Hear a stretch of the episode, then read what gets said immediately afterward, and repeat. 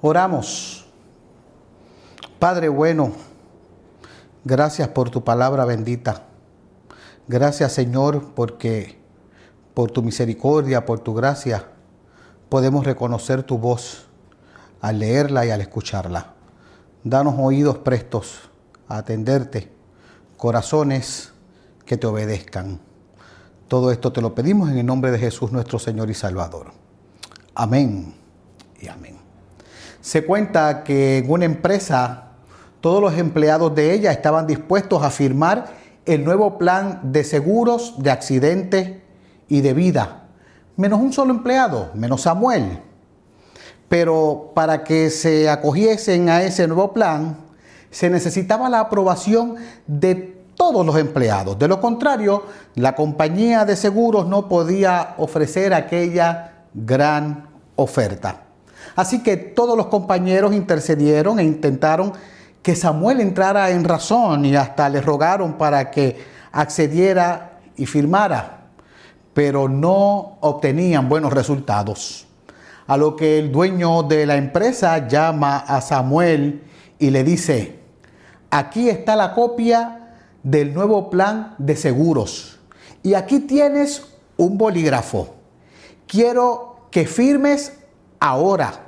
Y siento decirte que si no firmas, no podrás seguir trabajando con nosotros. Así que decide ahora. Samuel firmó al momento. El jefe le dice, ¿ves qué fácil era? ¿Por qué entonces no habías firmado antes? A lo que Samuel le respondió, porque nadie me lo había explicado de una manera tan sencilla. Por experiencia he llegado a la conclusión y me atrevo a decir que a nosotros los seres humanos nos encanta complicarnos la vida. En ocasiones, si nos hacen una pregunta que se contesta solamente con un sí o con un no, en muchas ocasiones adornamos la cosa antes de dar la respuesta requerida. ¿No le ha pasado a usted que si pide una dirección, le dan como 20 rutas y se las empiezan a complicar y a complicar de manera que a veces uno no entiende y, puede pensar que hasta mejor no habíamos preguntado para dónde íbamos. Gracias a Dios que ahora existen GPS y esas cosas pues se evitan, nos hacen las cosas más fáciles. Yo creo que el reto de las personas que enseñan como son los maestros, como son los pastores, entre otros. El reto que tienen está en hacer que las demás personas entiendan las cosas de manera clara, las entiendan de manera específica. Y qué bueno cuando tenemos un maestro o algún profesor o alguien que nos enseña que así lo hace haciéndolo de esa manera, entiendo yo que nos simplifica la vida. Yo recuerdo un profesor comenzando mis años de universidad, con el que no tenía que estudiar para los exámenes, pues con la forma que él impartía sus clases y explicaba las cosas, para mí era suficiente y podía entonces sacar buenas notas. Él tenía esa habilidad, él tenía ese don. Lo interesante de su clase era que con ejemplos o con historias o anécdotas me hacía recordar y comprender lo que enseñaba. Y entonces yo me decía, ¿cómo con algo tan sencillo nos enseñaba este profesor cosas muy complejas? En el pasaje que estamos viendo ante nosotros, Jesús se preparaba para celebrar la Pascua con sus discípulos. Y si vemos los versículos anteriores a los leídos, podemos observar que no lo dejó para último momento, pues había muchas cosas que preparar, muchos preparativos que realizar. Tenían que matar el cordero en el patio del templo, tenían que conseguir una sala adecuada para la cena, tenían que ordenar todo lo que esa sala requería, como muebles, eh, mesa, eh, los, utensilios donde se ponía la cena. Había que hacer compras. Había que comprar el pan sin levadura, las plantas amargas, el vino, etc. Tenían que preparar el cordero, la salsa y todo lo demás que conllevaba a esa cena de la fiesta de la Pascua. Y llegando entonces el momento para ello, el primer día de la fiesta, Jesús encarga a varios de sus discípulos, a Pedro y a Juan, a que se encarguen de esas cosas y hagan los preparativos para dicha fiesta. Un dato importante aquí es que vemos que solo encarga a estos discípulos y no se involucran todos. ¿Y por qué esto pasa? Al parecer es como si estuvieran haciendo esos preparativos de manera secreta y es que plantean los estudiosos que no querían que Judas supiera mucho sobre los detalles que estaban sucediendo, pues Jesús quería tiempo suficiente para estar y hablar por última vez con sus discípulos, para impartir sus últimas enseñanzas, para hacer sus oraciones, para dar sus discursos sin que se adelantaran a su arresto. Pero la pregunta que nos viene aquí a colación, ¿qué era esta fiesta? ¿Por qué esta fiesta se celebraba? La fiesta de la Pascua era la fiesta con la que los judíos celebraban la liberación del pueblo de Israel de manos del faraón. Era la fiesta con la que celebraban el paso de la esclavitud a la libertad. Y era la fiesta con la que celebraban su comienzo como nación, como pueblo de Dios.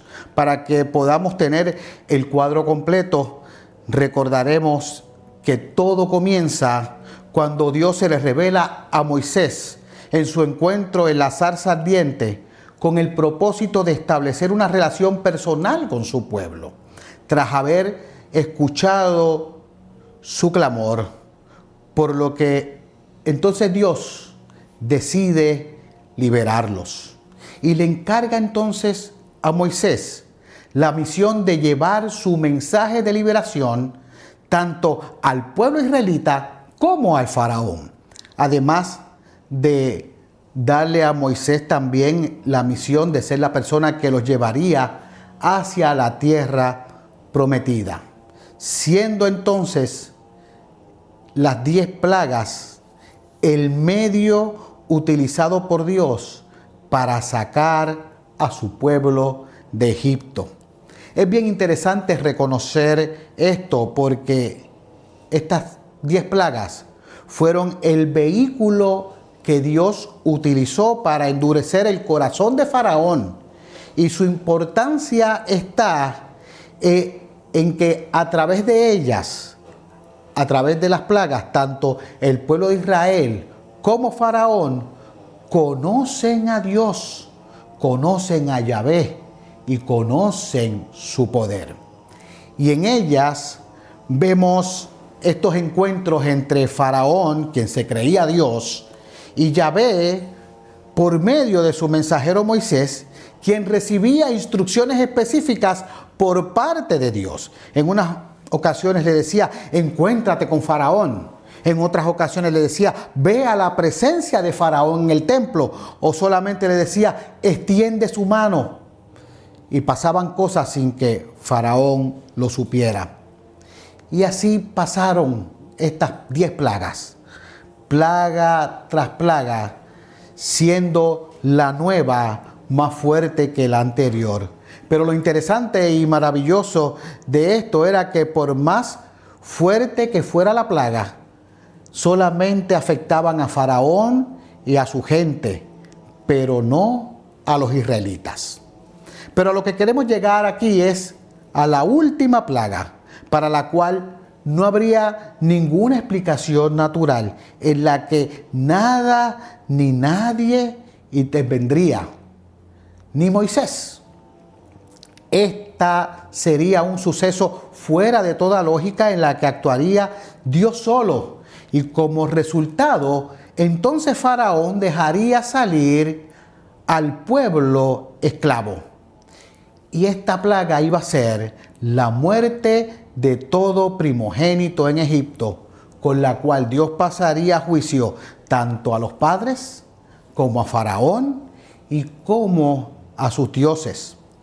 Pero antes de este acontecimiento, Dios da instrucciones específicas a Moisés de, de lo que los israelitas debían hacer para evitar la muerte de sus primogénitos durante esta décima plaga, las cuales incluía una cena, una cena ritual que debían preparar y comer según lo establecido por Dios, todo el pueblo por igual, pues tenían que estar fuertes y tenían que estar listos para salir de Egipto en ese mismo instante. Entre las cosas que se destacaban para esa fiesta y para esa cena estaba el sacrificio de un cordero perfecto, un cordero sin defecto, el cual comerían con todas las demás cosas de la cena.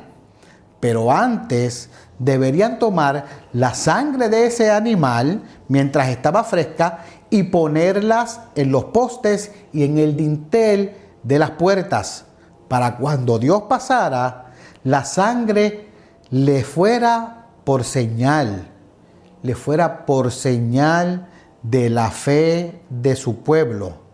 Y donde estuviera la sangre, Dios pasaría de largo y libraría de la muerte a los primogénitos de ese hogar. Esto pues se tenía la creencia que la sangre está unida a la vida del animal y Dios escoge la sangre, es decir, la vida del animal para preservar la vida de los israelitas.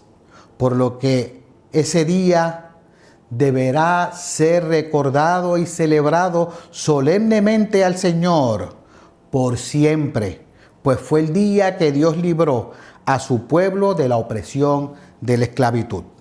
Pero como Dios nos conoce y como Dios sabe que nos olvidamos fácilmente de las cosas, ordenó que esa fiesta se celebrara todos los años para mantener viva la memoria de Israel, recordándoles sus orígenes y recordándoles la providencia de Dios. Y así se siguió haciendo año tras año se celebraba la fiesta de la Pascua. ¿Sabe una cosa? Jesús también celebró la Pascua todos los años. Pero en esta última Pascua, en esta última cena, en la que leímos en, en el pasaje de hoy, Jesús junto a sus discípulos le dio otro significado a la cena de la Pascua. Jesús celebró la Pascua verdadera, celebró la liberación de la humanidad y la hizo sabiendo que esa misma noche sería entregado y moriría como el Cordero Pascual para el rescate de los suyos. Es por lo que en la cena, con algo tan sencillo como el pan, un elemento del uso cotidiano, lo toma en sus manos y lo presenta como su cuerpo molido en la cruz, el cual ofrece por nosotros. Y con algo tan sencillo como el vino, de todas las cosas que habían en la mesa, Él lo escogió y vertiéndolo lo muestra como su sangre derramada, con la cual nos libra de la muerte y nos sella con el nuevo pacto. Con algo tan sencillo como el pan y como el vino, reconocemos la razón central del por qué Jesús vino al mundo a instituir un nuevo pacto con el hombre en base a su propio sacrificio. Como con algo tan sencillo como el pan y como el vino, podemos ver el cuerpo quebrantado del Señor, no porque se le quebró un hueso, sino porque al ser hecho pecado por nosotros, por llevar el pecado nuestro, se quebrantó. y podemos también ver su sangre derramada por la que recibimos el perdón. Como con algo tan sencillo como el pan y como el vino, se nos anuncia el amor de Dios a través de la obra de Cristo en la cruz y su muerte por nosotros. Como con algo tan sencillo como el pan y como el vino, nos presenta la proclamación del Evangelio. Como con algo tan sencillo como el pan y con el vino se nos predica el mensaje de salvación que está en su palabra. Como con el pan y con el vino, como algo tan sencillo, podemos reconocer la fidelidad de Dios y tener seguridad en su obra. Y no solo el pan y el vino nos habla de todo esto, sino que con algo tan sencillo se nos asegura que Cristo está espiritualmente presente con nosotros. Que Jesús nos alimenta y nos nutre de manera espiritual para nuestra vida cristiana como con algo tan sencillo como el pan y como el vino, el Señor nos invita a que conmemoremos la muerte de Cristo para tu salvación, para mi salvación, no solo una vez al año, como se hacía con la fiesta de la Pascua anterior, sino cada vez que participemos de la mesa del Señor hasta que Él vuelva y volvamos a sentarnos todos en la mesa juntos con Él en la cena de las bodas del Cordero. Así como en la primera Pascua, la sangre del Cordero que libró al pueblo de la esclavitud de Egipto para llevarlos a una tierra prometida apuntaba a Cristo, ahora con algo tan sencillo como el pan y como el vino, se nos señala a ese mismo Cristo, quien nos libra de la esclavitud del pecado para llevarnos a la libertad de la gracia de Dios y a la seguridad eterna. La mesa que celebraremos en un momento es la obediencia a ese mandato perpetuo que Dios mismo ordenó el sacramento de su cuerpo y su sangre, que como ya dijimos, nos nutre espiritualmente. Con ella conmemoramos a Jesucristo, el Hijo de Dios, verdadero Dios y verdadero hombre, quien se encarnó y vivió una vida perfecta y murió en la cruz y resucitó para pagar por nuestros pecados y con ello nos compró un lugar en el cielo que nos lo ofrece gratuitamente. Al participar de la mesa, es un buen momento para estar en comunión con el Señor, para estar en comunión con Él, reconocer su presencia y agradecerle por tan inmerecido don. Que así nos ayude el Señor a entenderlo que con cosas tan sencillas nos revela grandes verdades. Amén y amén. Gracias Padre por tu palabra, por tu palabra predicada. Gracias Señor porque tú nos hablas y nos hablas de manera que podamos entenderte, que con cosas sencillas nos revelas tu verdad escrita en tu palabra cuando oramos en el nombre de Jesús, nuestro Señor y nuestro Salvador. Amén y amén.